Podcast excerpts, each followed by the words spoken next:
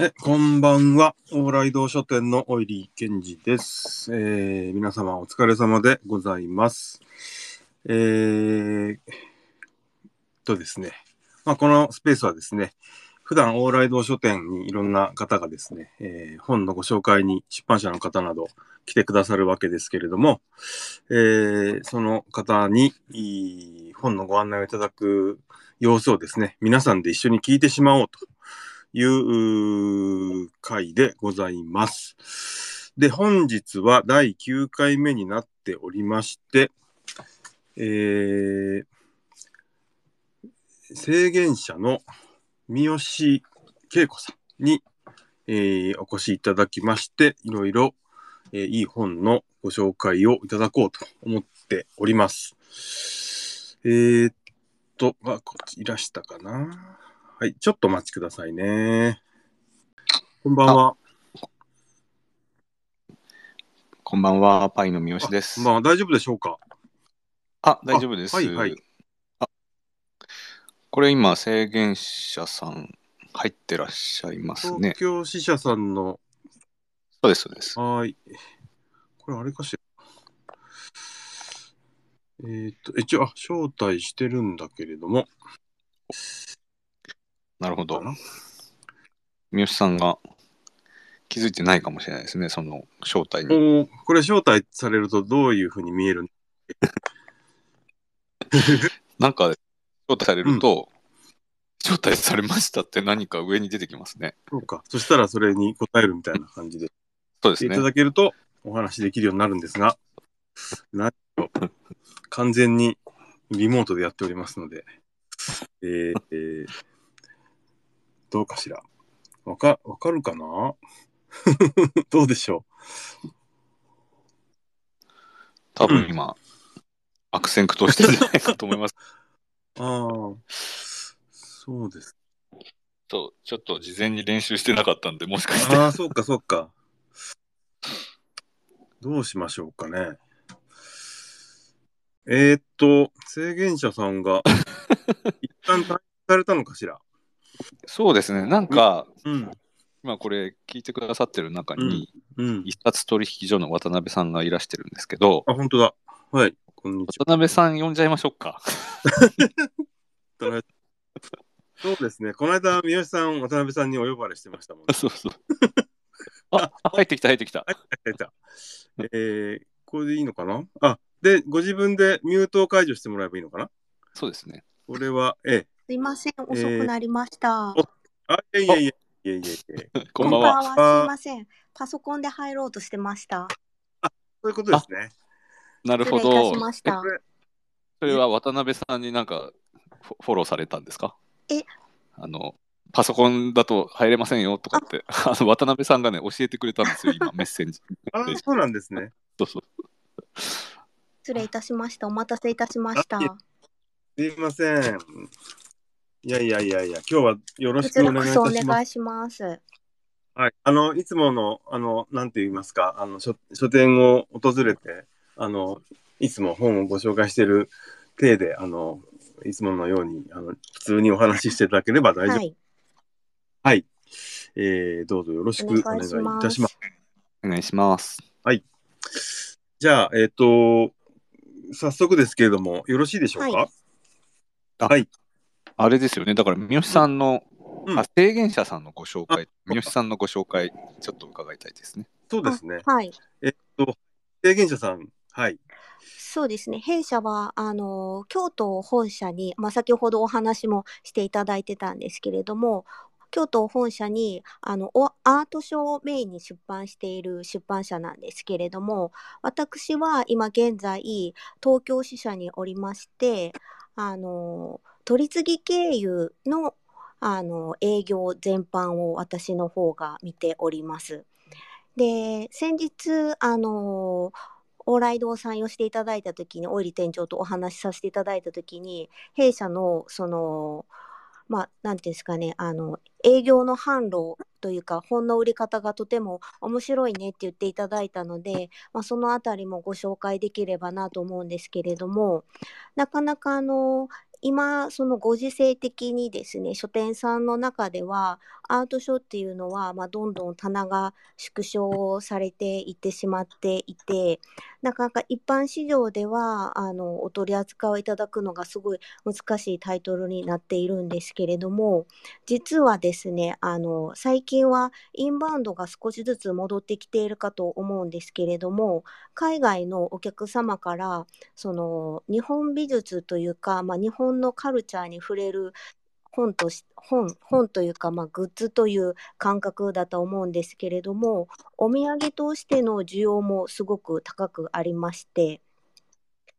その本以外本本の形ではあるんですけれども本としてではなくて、まあ、グッズ感覚であの海外のお客様からは反響をいただいています。まあ、そういった点でも、まあ、京都に本社があるというのがすごい利点ではあるんですけれどでアートショーではだけではなくて、まあ、ご存知の方はもしかしたらいらっしゃるかもしれないんですけれども弊社のちょっと本の形をではあるんですけれどもちょっと移植と言っていいかなっていう形のタイトルをいくつか出版していまして、まあ、10年ぐらい前はパラパラブックスっていうのがたくさんのテレビとかで紹介をされて一世を一世を風靡したと言っても過言ではないあの当時はあのアマゾンも総合ランキング1位を取ったシリーズがあるんですけれどもパラパラブックスですとか360度ブックという本の形でありながら360度開く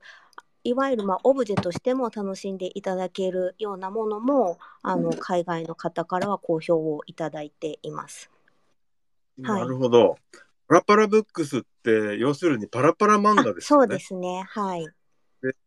確か、あれなん、なんだろう、大きさがどれぐらいですか？すごく、えっと、文庫本を4分の1にしたぐらいか。単語帳文庫本をよ切りにこう4つに分けたぐらい。そうですね。単語帳ぐらいのサイズですね。うんあれは結構なんていうか、でなんか面白い今なんかパラパラしていただく音が あ、ちょっとね、それは別の本ですけど。違うんですね。そうそう。なかなか、あれもう10年も前ですかそうですね。あれは10年以上前だと思いますね。なるほど。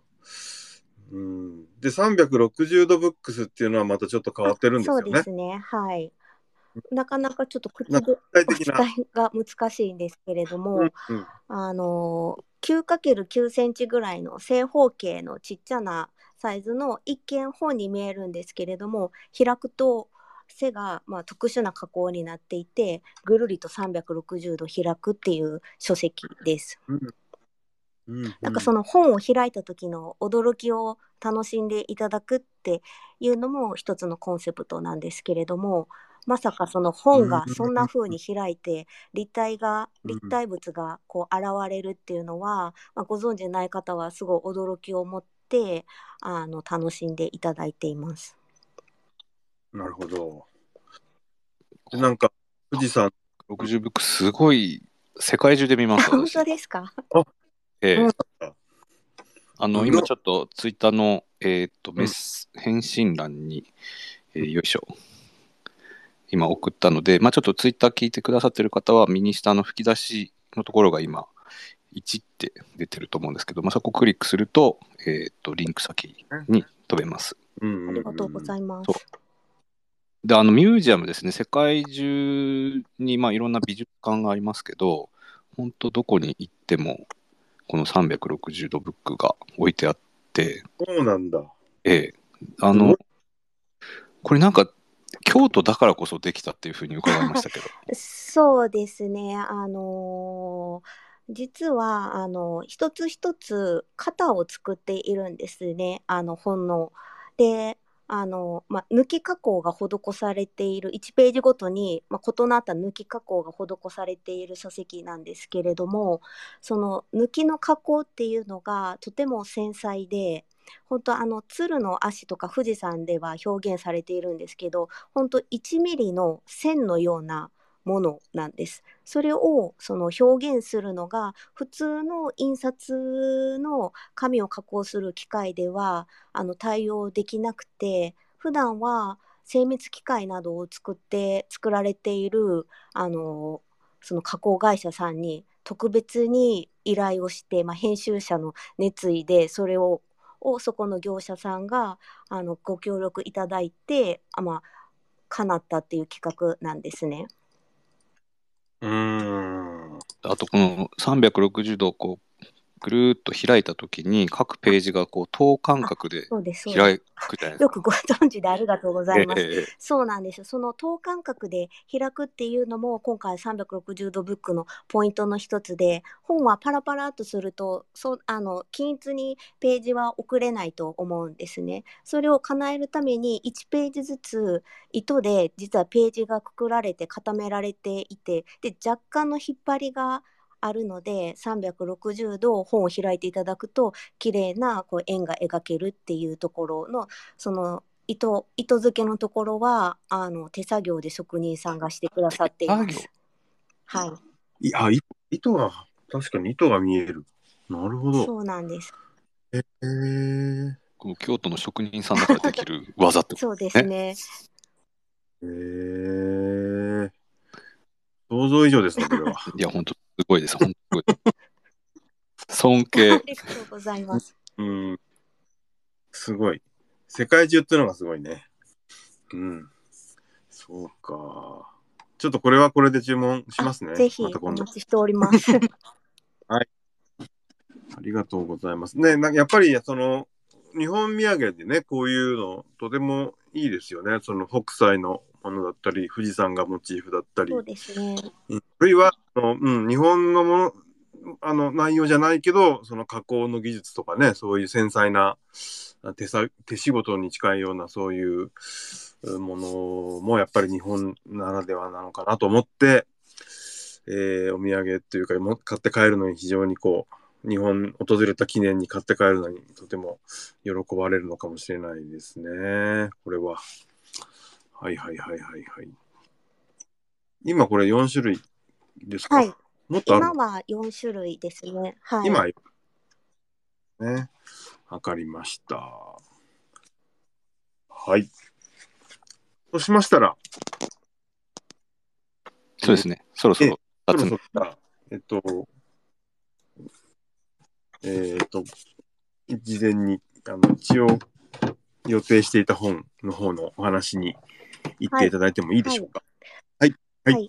まずあのご紹介させていただきたいのが「共済絵本」っていう本なんですけれどもこちらは、えっと、まず簡単にその共済っていうのが、まあえっと、川鍋共済っていう幕末から明治時代に活躍した絵師なんですけれども彼は幕府の御用絵師狩野派で絵を学びえー、と神社歴史風景といった古典的な題材を緻密に描くいわゆる硬派な作品から、まあ、大衆の娯楽として広く愛された浮世絵さらには春画までを描きその画風の幅広さが、まあ、同時代の絵師たちの通常を許さない存在であるんですけれどもその彼があの残した、まあ、絵本っていうこの絵本っていうのはいわゆる現代のお子様向けのものではなくて人物や植物風景などさまざまなジャンルの絵を一冊にままとめた木版の画風のことなんですね。えっと、現代で言うと画集やイラスト集をイメージしていただけると近いのかなと思うんですけれども彼が残したその絵本っていう、まあ、代表的なものの中からまあ、たくさんその丸々絵本というものを残されているんですけれどもその中から5つの代表的な絵本を選びさらにあの224点を厳選して収録をしているものです。でこちらの本が、まあ、川鍋共済の面白さっていうのはその画風の幅広さも一つなんですけれども活躍した時代も面白くてですねまあ、誰もが知る江戸時代の絵師といえば、まあ、皆さん葛飾北斎を挙げられるかと思うんですけれども北斎よりも活躍したのは少し後の時代で、まあ、明治まで生きていらっしゃったっていうのが彼のポイントでであの日本画の近代化への橋渡しもしているんですね。でそれが分かるのが彼があの西洋の美術解剖書の模写などもたくさん残しているんですけれどももし本をとらあのもうご覧になっていただけたら今お見せしたいなと思うんですけど本書をパラパラっとすると目につく前半にそういう西洋の美術解剖書の模写なども収録されていて、まあ、移り変わる時代の中であの共済の絵のタッチのバリエーションっていうのも感じていただけるんじゃないかなと思っています。で本書は、えっ、と4つのテーマであのジャンルごとにあの紹介あの作品を紹介しているんですけれどもそれぞれにあの解説をつけていましてまあ、その解説がとても面白いんですね。でもちろん作品を眺めて楽しむ楽しんでいただくだけでも魅力満載なんですけれども短い解説がその絵の魅力をさらに増幅させていまして、まあ、例えば表紙に使用している印象的な作品があのナマズの背中に三味線を持った猫が乗っている様子が描かれているものなんですけれど、まあ、このモチーフとシチュエーションだけでも、まあ、共済の発想力っていう面白さは十分に伝わるんじゃないかなと思うんですが作品の解説にはこう書かれていまして読ませていただきますね。三味線を担いだ猫が巨大なナマズに乗って空を飛ぶ。眼下には近代化していく東京の街並み。遠くには富士山。ナマズはひげを生やして黒い服を着た高級官僚。三味線を持った猫は芸者で、官僚が芸者に操られているという風刺という説も。こういう解説がまあちょっとあるだけで、まあ、あの発想力だけではなくて共済のその風刺のセンスの妙にもグッとくるんじゃないかなと思ってます。でさらにこの解説をを知ってから改めて作品を見ている見ると、まあ、猫が背中に乗っているナマズの表情がなんかちょっとだけ危機としているようにも見えるから不思議だなと思っているんですけれどでこの、まあ、こういう風刺画もたくさん書かれていてでこの実は風刺画を描いた罪で共済が牢獄に入れられたっていうエピソードもあるんですね。でそこはまあ共済絵師としての証拠がたくましいのか牢獄の様子も描いていらっしゃってでその様子があの本の中にも収録されているのでそこはぜひご覧になっていただきたいなと思います。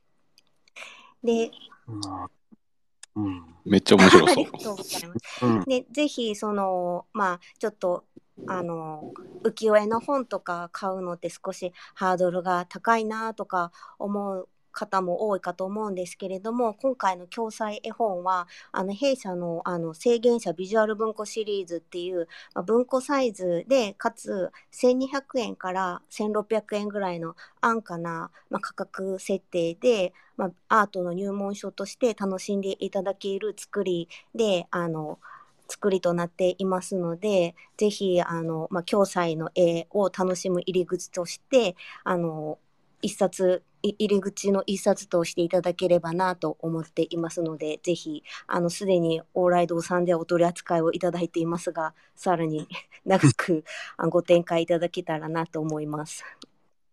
はい、わかりました。こちらは1600円ですね、はい、文庫で。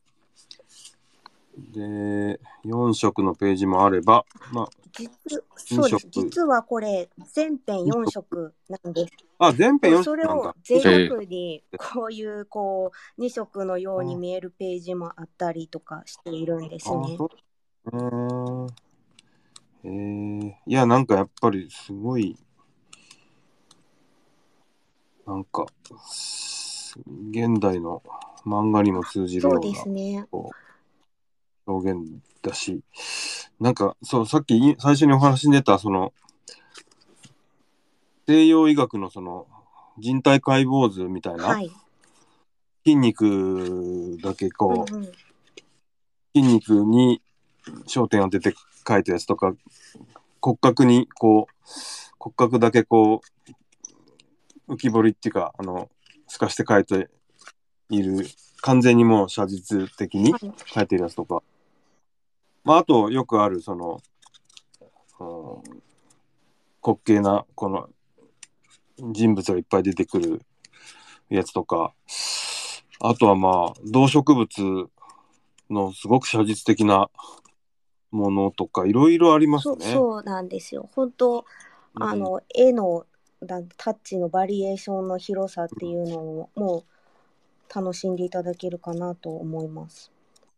これ、基本、木版なんであすか？そうですね。すべて木版ですね。すべてなんだ。すげえ。あ、すべてなんですね。はあ。へえ。なるほど。これはすごいな。すごいですね。うん。面白い。この鯉のやつとかね。泳いでる魚の鯉の様子とか。なんかホームページかなんかで見られるんですか？その辺の画像っていうのが。画像はあるのかな？ホームページにも少しだけ載せておりますね。ね。はい、お聞きの方は右下の吹き出しボタンからその書誌ページに飛ぶことができます。はいあとなんかご質問とかあればもしあの書店様でも読者の方でもあればこの返信欄に投稿してくだされば取り上げることができますのでどうぞよろしくお願いします。お願いします。はい。じゃあ、これは、私のお店、今、在庫3冊あるので、それを鋭意販売そうですねしていき。たいと思いでます。もしスペースが終わりでしたら、あのビジュアル文庫シリーズ浮世絵は他にもタイトルがございまして北斎漫画とか妖怪漫画とかありますのでそのあたり一緒にご展開いただいても面白いかなと思います。確かに。結構たくさんあるんでしたそっけ？うですね。浮世絵シリーズは北斎漫画が全3巻と妖怪漫画っていう妖怪の絵を集めたものが2巻、あとは、いろは半字絵っていう半字絵うんうん。を集めたものが1冊あと怖い浮世絵まあうん怖い浮世絵と江戸の悪っていうなるほどね。わ、かりました。じゃあ、それは全部各あ1でりがとう。ございます。えっと、確か北斎漫画って3冊セットっていうのがあ箱入りがございます。たりはい。ですよね。どうしようかな。まあ、とりあえずバラでいいや。バラ。ありがとうございます。はいええええええええええあの、半字絵は結構面白いんですよね。そうですね。なんか、語呂合わせみたいな。そうですそうです。トンチっていうんですか？あの、これは何でしょううんうんみたいな。確か。絵でなんか、あのーちょっとうまく説明できないんだけど、半字絵っていうのは、なんでしょう？あれはなんか、絵の絵の名の絵のすかね。謎謎ですね。謎なうんうんうん、うん。あのすごい分かりやすいもう口頭で説明してきっと分かっていただけるかなと思うのが歯の、口の歯ですね歯の絵と猫猫が逆さまになっている、天地逆になっている絵が連なっていて、うんこれは何でしょうなるほど。で答えは箱根うんうんうん。あ、これ、なるほどそういうものがたくさん収録されてるので。江戸の人たちがなんか面白がってたっていうことなんですね。うーん。なるほど、面白い。それが、そうか。なんかこう、より浮世絵まの一種なんでしょうけど、浮世絵がこう、身近になるとそうですねうん、最近だとテレビのクイズ番組なんかでも採用いただくことが多くて、なんか似たようなことテレビでよくやってますよそうなんでね。すよ。え、うん、謎謎のね。うん、子供たちもあの、謎解きとか謎トレとか大好きだもんな。確かに。そっか。うーんそうい、そういう感じですね。昔からあるんですね、そういうのが。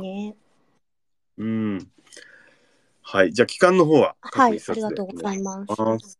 はい。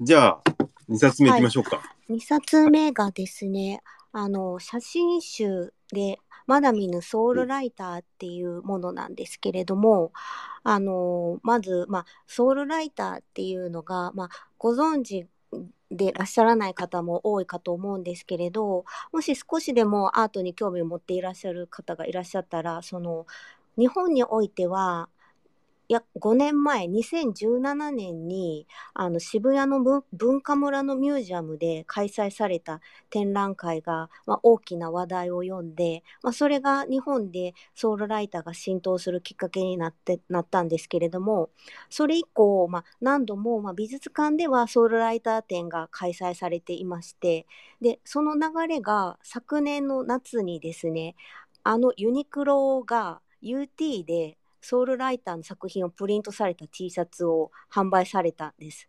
で、ここで、まあ、一気に、その、なんですかね、浸透したんじゃないかなと思っていて、まあ、写真を興味がない方ももしかしたらどこかで見たことがあるなっていう印象をお持ちの方も多いと思うんですけれどもこのソウルライターが、まあ、どういう方かというと1923年に生まれあ1923年生まれで、まあ、ニューヨークを拠点に活動した写真家さんでいらっしゃいます。で1950年代から、まあ、約20年間あの日本でも馴染みのある、まあ、L とか防具などのファッション誌を中心に、まあ、数多くの雑誌で活躍されたんですけれどもあることをきっかけに、まあ、第一線から身を引かれ、まあ、忘れ去られた存在でいらっしゃったんですけれども晩年の82歳の時にあのドイツのシュタイデルっていう出版社からあの出版された初作品集「アーリーカラー」が世界的に注目をされて再評価をされた写真家さんです。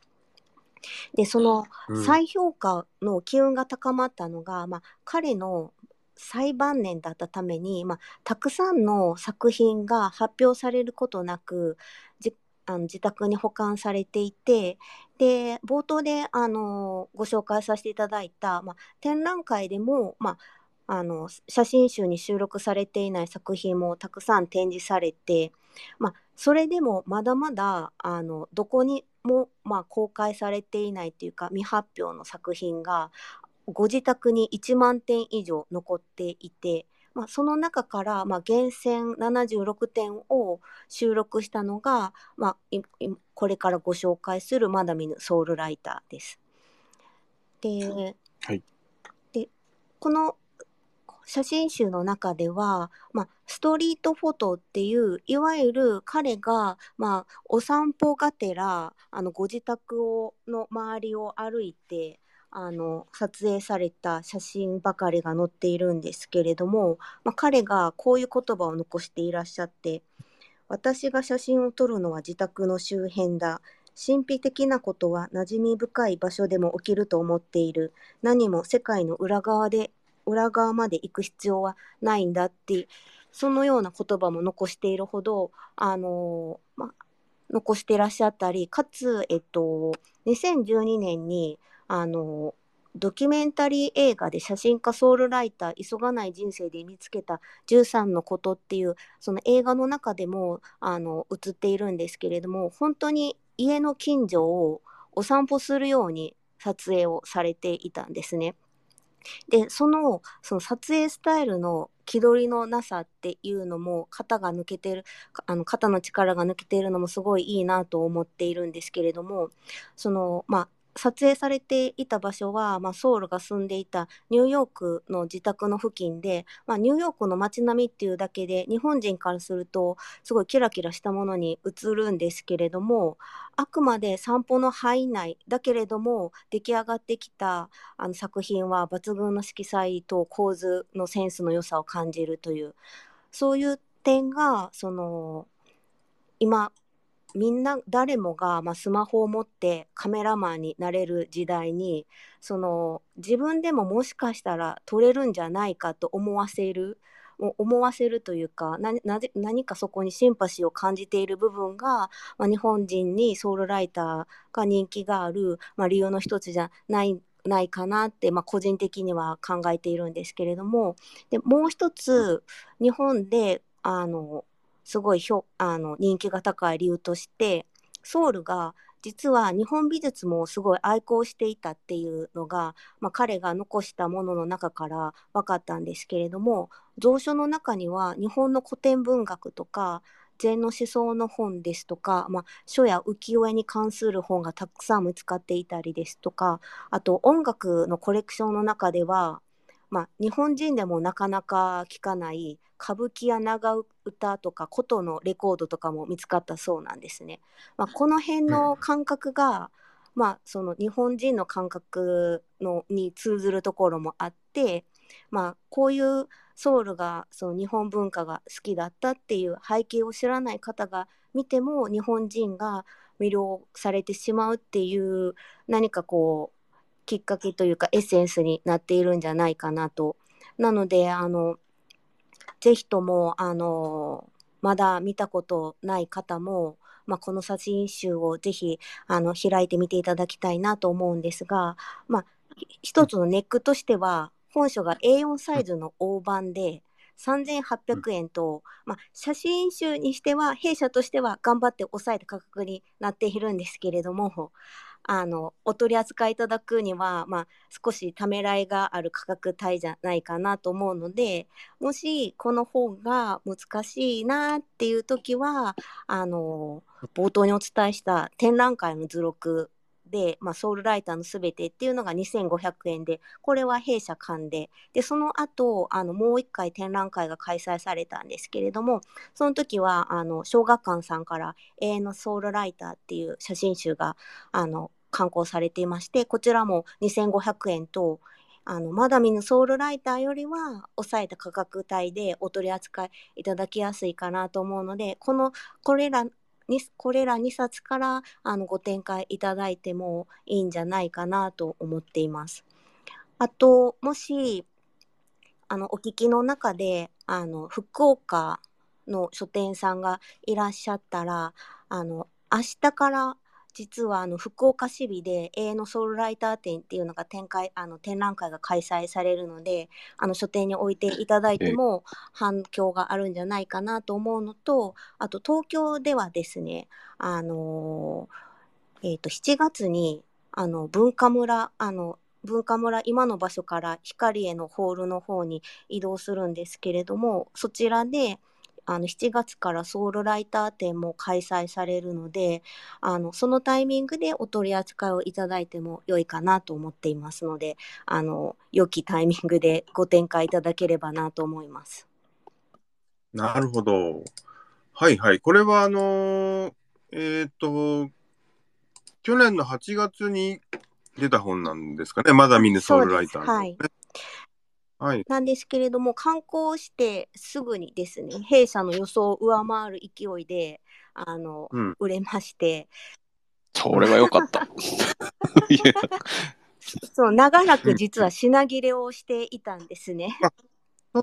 それがあの年明けて今ちょっとずつあの実はこの本あの海外であの制作しているので国内に届いてから検品をするっていう日本で制作しているよりも一つ工程がプラスになって流通をさせていただいているんですけれども今まさに検品を急いでやっておりましてあの随時出荷をしている状況ですので、今ご注文いただくと比較的お待たせせずに、あのお届けできるのであのぜひお考えの方はご注文いただけたら嬉しいです。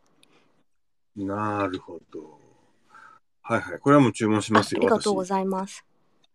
ていうか、うん。そう、オーライドではね、2冊売れてますね。ありがとうございます。8月に2冊入って、9月、10月で1冊ずつ売れて、それから品切れになってる。そうですね。すいません。うん、いえいえ、3800円はまあ、そんなに高くはないですよね。本当ですか？あそう言っていただけると。安すぎるんだよ。いや、そう、意外と、そう、意外とじゃないかもしれないですけど、オーライドさん、結構高額なアートブック売れますよね。3000円台だったら、まあ、売れますね、普通にね。ありがとうございます。うん、なんか、今ね、3000円を超えると高額本だって皆さんおっしゃられるので。うん。まあでも A4 情勢ですもんね。そうですね。うん。高くはないな。全然高くない。あそう言っていただけると嬉しいです。うん。はい。と、さすだな。うーんと、えっと、きか、うーんと、と、と、と。うんかっこいいですよね。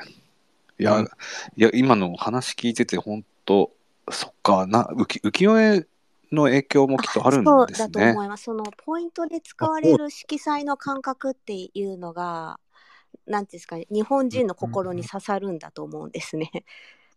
うーん。このなんかそう、その、ソウルライターのすべての表紙なんか、ね、あ本当に構図がこれ、浮世絵ですよね。そうですね。あ、ああ、この、雪の道えのえ赤い傘を差してはい。歩いてるやつですね。そうですね。確か言われてみて、なるほどなって思いました。に。うん、確かに。このかっこよさはそういうところから来てるんですね。ちょっとこう、そうね。明治に新しめの浮世絵みたいな雰囲気ありそうでますよ。すね。うん、うん。確かにあるある。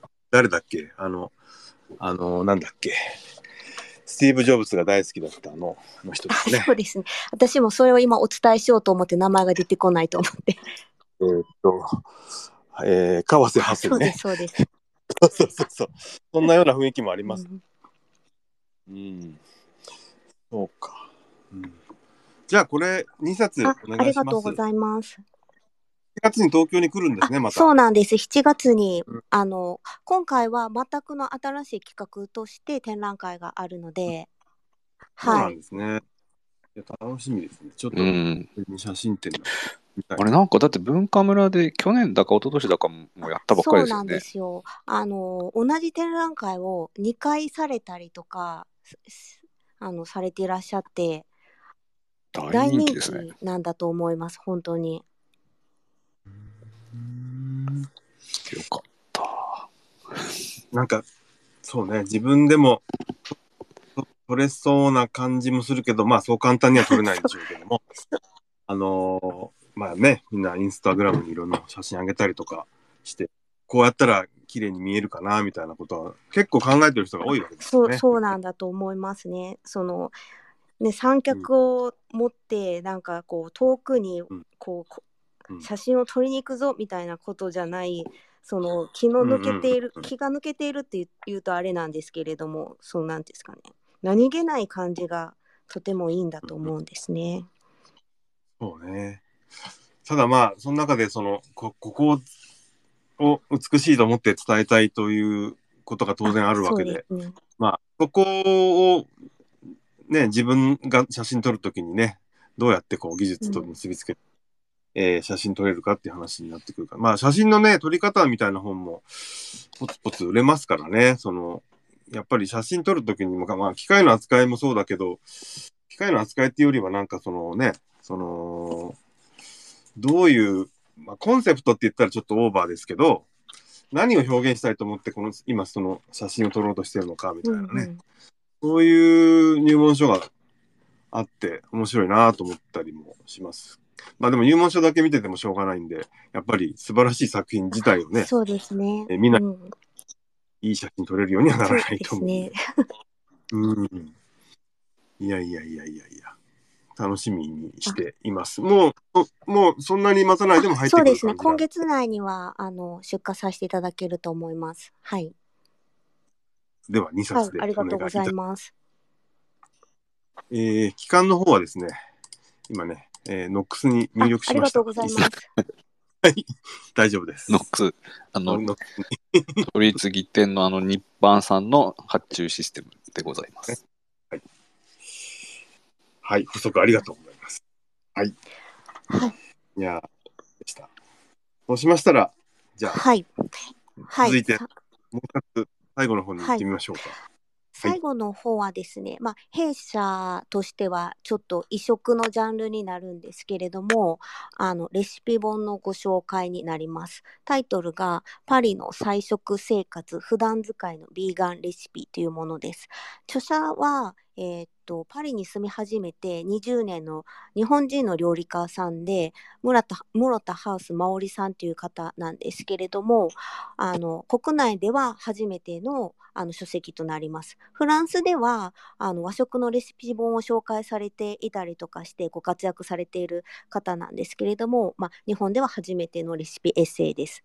で、本書の中では、あの彼女が考案した家庭料理のビーガンレシピをはじめあの自身がビーガンにになるきっかけやあのご家族との暮らしのエピソードなどが素敵な写真とイラストとともに紹介をしています。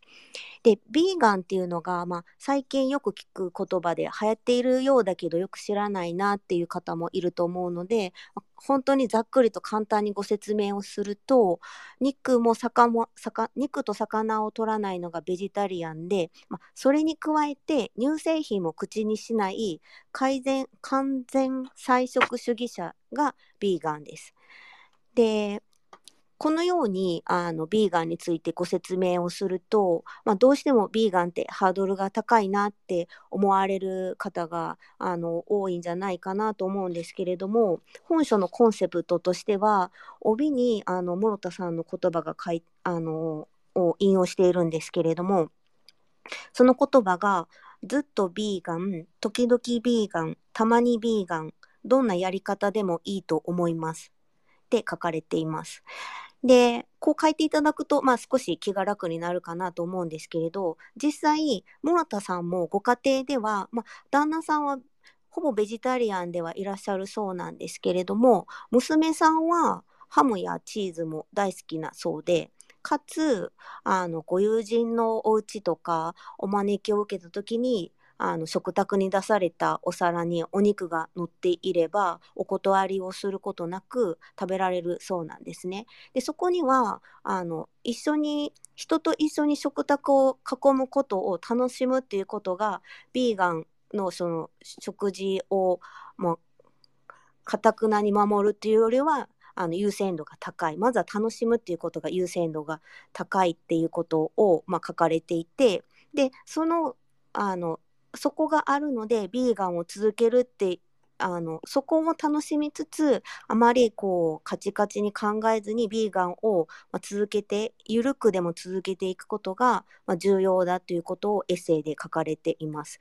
でこういうそのようなエピソードをちょっと読むだけでも、まあ、ビーガンに対するのイメージの間口が少し広がったんじゃないかなと思うんですけれども、まあ、100%ビーガンを実践していないとビーガンですとか、まあ、ビーガン料理をあの食べてビーガンビーガンを語ったらダメっていうことではなくて、まあ、環境と、まあ、自分をいたわるためにあの今日は美味しい和食を作ろうとか今日は美味しいイタリアン作ってみようみたいな選択肢の一つとしてあのこの本をきっかけにビーガン料理を今日は作ってみようって思ってもらえたらいいなと思ってます。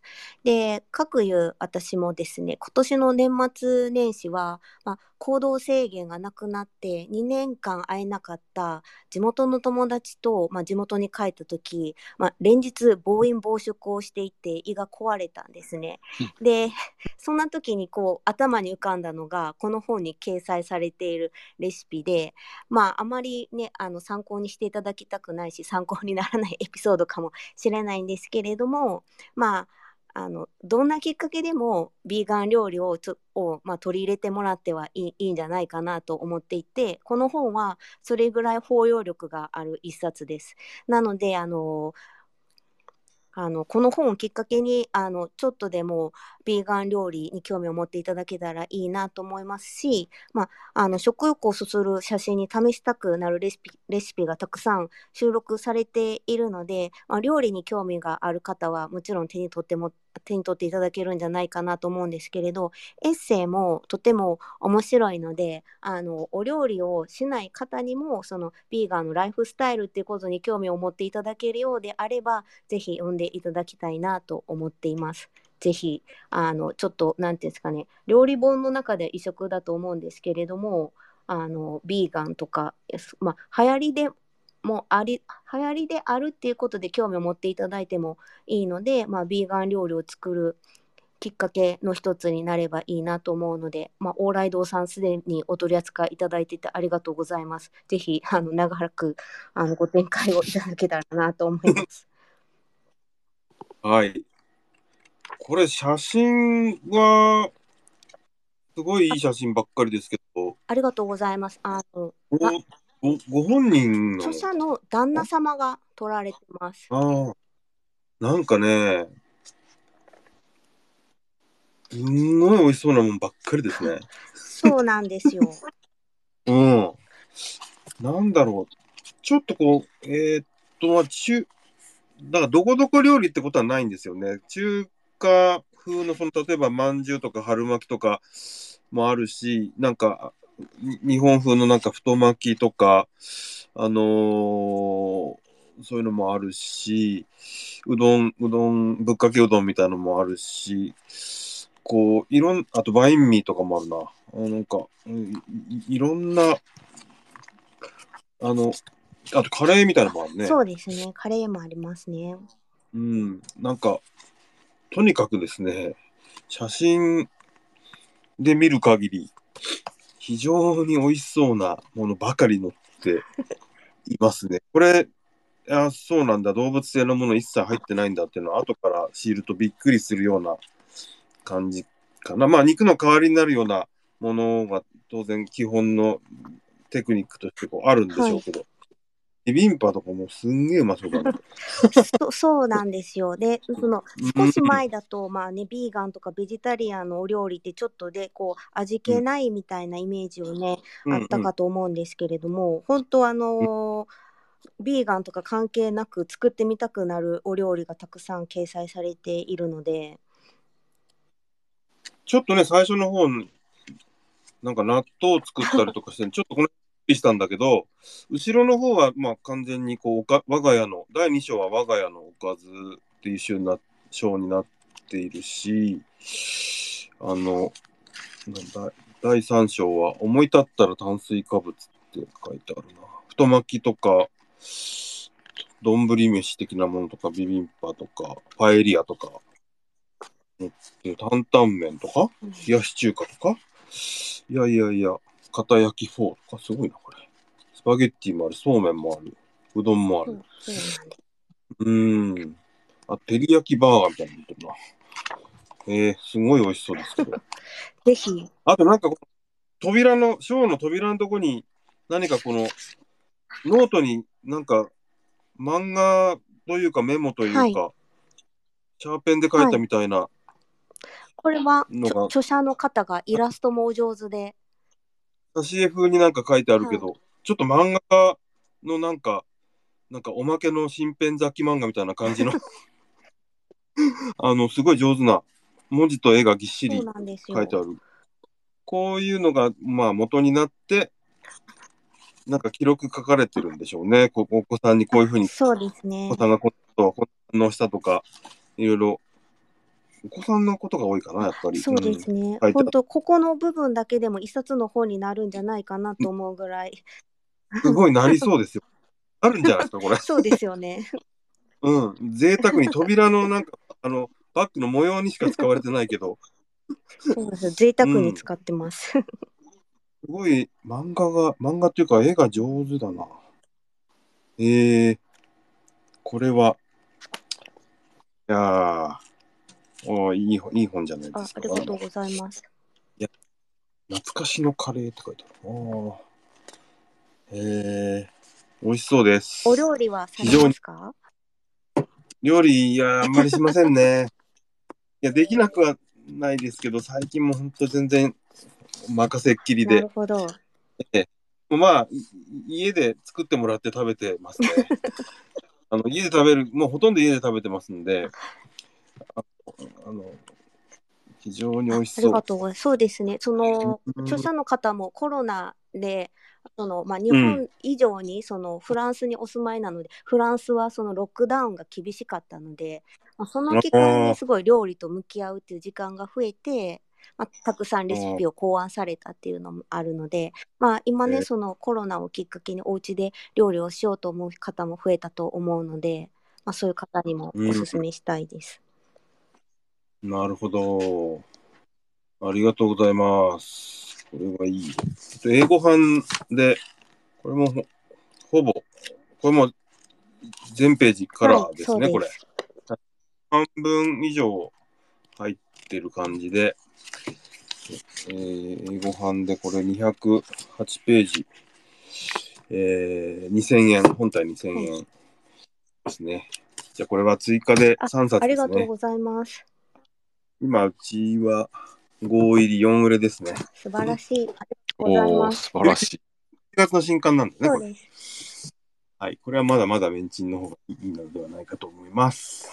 あの、今ちょっと品切れ中でして、あの、重版が、すいません、タイミングが、あの、悪くいえいえて、えっ、と、はい重版が1月25日から出荷スタートとなりますので、そちらで手配させていただきます。じゃあ、それではい3冊お願いします。はい。はい。こんな感じでしょうか。ありはい、ありがとうございます。がとうございます。いやー、なんか、やっぱり、あれですね。あのービジュアルの本とか、あのーまあ、ビジュアルのものが、ビジュアルがすごく印象深い本、今日は3冊でしたけど、えー、浮世絵版画と、えー写真集、はい、それから食生活、レシピ、食生活の本。どれもなんか、あれですね、あの、なんか生活が一段も二段も豊かになるような、そういう本じゃないでしょうか。ありがとうございます。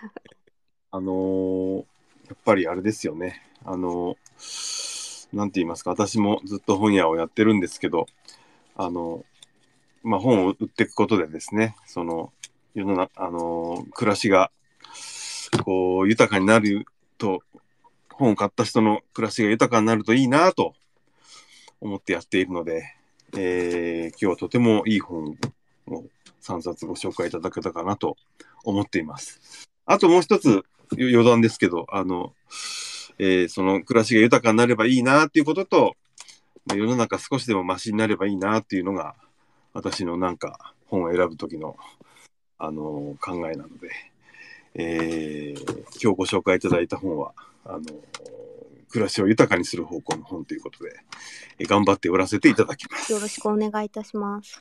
ありがとうございます。えーっと、何か、はいえー両三好さん、はい、それを見残したねあございますでしょうか？いやだからもうあの芸術書の出版社、まあ、当社も芸術書の出版社として、まあ、制限者さんとは以前からあの一緒にこう写真集を送る日なんていうイベントを開催したりだとかして、えーまあよくなんというか良きライバルだと思ってるんですけれどもとんでもないです。いやもうなんか本当悔しくなるような美しい本あの制限者さんのあれですよねえっ、と会社のポリシーがと東大の芸術を表すそうです。ですよね。もうまさに、そうまさにそんな、えー本だったな美しい本で。えーでもやっぱりこうビジュアル本ってこうやって言葉で説明するのすごい難しいよなって思ってたんですすごいけど難しかったです。すごいハードモードねにチャレンジしてるなって思いました。本当ですよね。確かにチャレンジングでもね、でもこうやって言葉で聞くのすごい新鮮で、やっぱりなんかふ普段の営業だとこうね、チチラシとかお見せすればもう一発でわかるわけじゃないですか、そうなんか。うんだだけどこう言葉だけでその良さを伝えるっていうのが、あの、とっても心地よかったです。あの、皆さん、あの、ありがとうごいやいや、ざいました。すいません。ありがとう。逆にありがとうございます。このような機会いただき。あ、それで、えっと、あお伝えしないといけないことが、えーっと、まあ、ちょっと今回、えー聞いていただいたものは、後ほどその、ポッドキャストにもアップいたします。Spotify だとか、Apple Podcast で聞くことができます。えー過去の回も、えーそちらでお聞きになれます。あの、オーライドで検索してみると、えーそれぞれのポッドキャストで出てくる、出てきます。